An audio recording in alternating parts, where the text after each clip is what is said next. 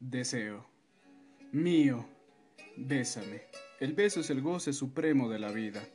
Bésame en la boca y que tus dientes muerdan su pulpa roja, para que mi corazón sangre en tus labios y mi alma comulgue con la tuya. Bésame. Tortúrame con el tormento divino de tus besos. Cuando me besas eres tú que palpitas en mi boca delirante, y te saboreo lenta, dulce, intensamente. Bésame. Con el beso caricia, mordisco, voluptuosidad. Las llamas abrazan menos que tu boca en la mía. El beso es el supremo goce de la vida. Bésame. Buenas noches con todos y todas las personas del Ecuador y el mundo.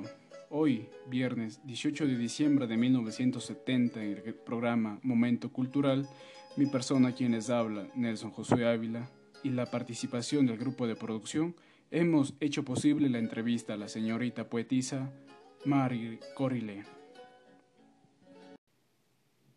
¿Cómo está, señorita Mari Corile? Por favor, háblenos un poco de usted. Buenas tardes, ¿cómo está? Mi nombre es María Ramona Cordero León. Nací en Cuenca el 21 de mayo de 1884. Mi familia tiene pensamientos aristocráticos que se oponen a mi ideología. Mi madre es Ángela León Cordero y mi padre Benjamín Cordero. Recuerdo que desde pequeña tuve atracción y gusto hacia la literatura y desde niña empecé a escribir. Ahora soy poeta, novelista, periodista y realizo varios trabajos referentes a la literatura. Muchas gracias, Mari. Como bien sabemos y hemos visto, usted ha sido una gran seguidora de Dolores Veintimilla. Cuéntenos un poco más, ¿qué piensa sobre ella? Pienso que ella era una mujer excepcional e inteligente. Sin embargo, el poder de la Iglesia y la sociedad la llevaron a tomar decisiones precipitadas. Pero sus obras literarias se relacionaban totalmente con las mías, debido a que tenía una ideología de equidad. De este modo me llevó a mí también a, a crear un pequeño libro de ensayos titulado Mundo Pequeño. Dolores Vintimilla fue una excelente persona y es preciso ahora recordarla porque significa mucho para la literatura ecuatoriana. Mari, ¿puede hablarnos sobre qué destaca sus obras literarias? Principalmente hablo sobre erotismo y denuncia social en mis obras literarias. Muy interesante. ¿Cuándo comenzó a escribir poesía erótica? Comencé a escribir poesía erótica cuando tenía 20 años y por todo lo que escribía me consideraban rebelde. Porque le consideraban rebelde fue una razón para que usted vaya a vivir a Quito.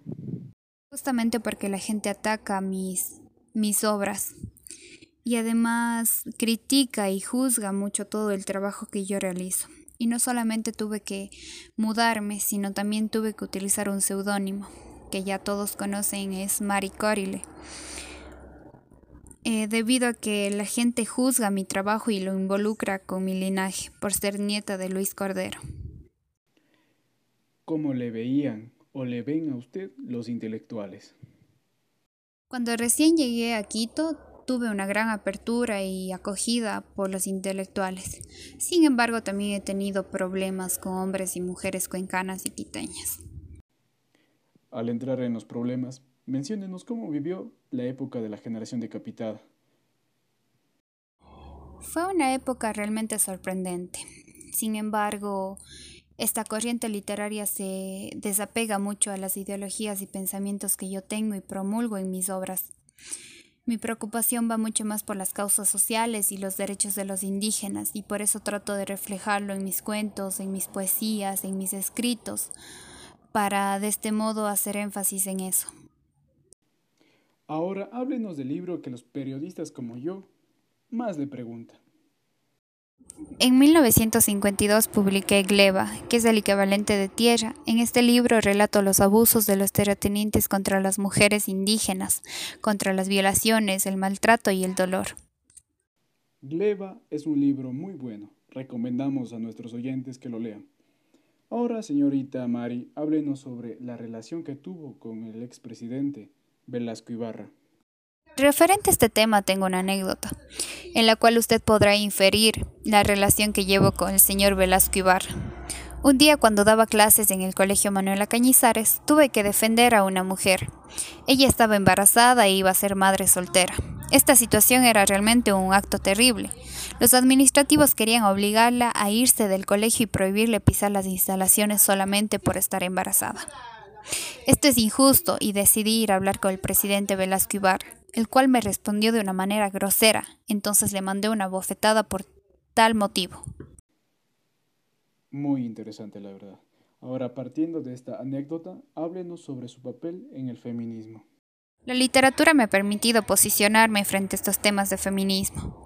Sin embargo, mi amistad con Luisa Gómez de la Torre, Zoila Ugarte, María Hidrobo, me hicieron formar parte de la Liga de Intenciones de Mujeres Ibéricas e Hispanoamericanas, en donde hemos analizado y hemos tenido diferentes enfoques sobre el rol de la mujer en la sociedad. Muchas gracias, Mari Corile. Hemos llegado a la mitad de nuestro programa Momento Cultural. Esperamos con ansias que después de estas bonitas canciones nos pueda usted seguir acompañando.